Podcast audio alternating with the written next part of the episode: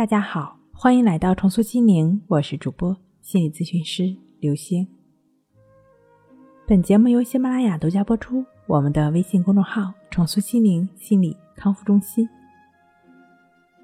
今天要跟大家一起来分享的内容是：治疗强迫焦虑的根源，早知道少走弯路。一个在强迫焦虑中痛苦沉迷的患者，每当面对强迫或者焦虑对象时，和正常人面对这个对象是不同的。患者面对强迫对象时，过去的一些对强迫对象进行强迫行为的感觉，强行做强迫行为而做不到的焦虑感，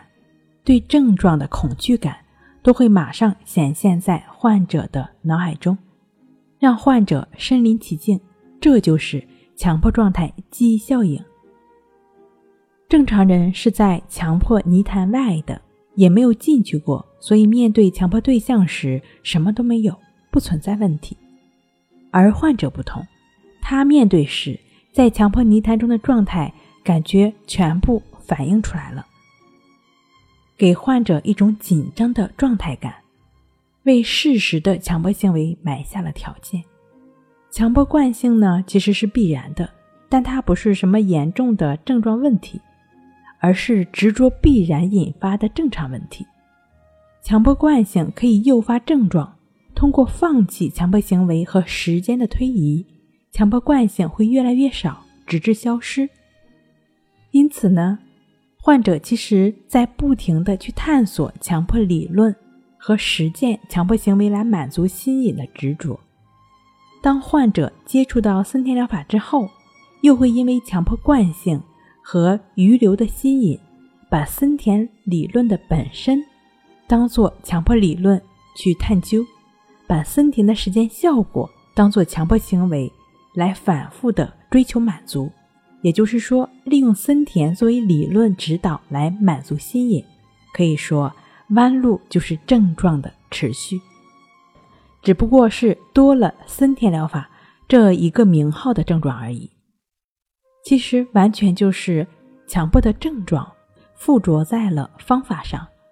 这也是为什么很多在自我疗愈中的患者会提到，我开始运用森田疗法的时候，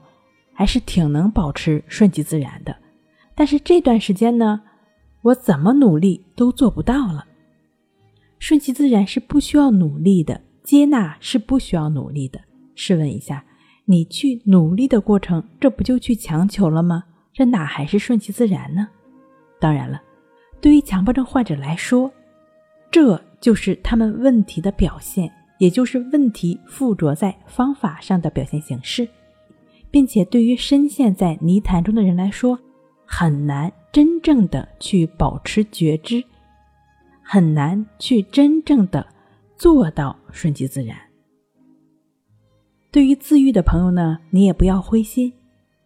心灵重塑疗法的创始人李洪福老师就将顺其自然、为所当为的思想演变成实操性的练习内容，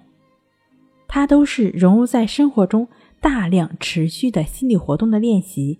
就是通过这样的一个练习工具，帮助我们来摆脱强迫泥潭，逐渐的做到顺其自然，实现为所当为。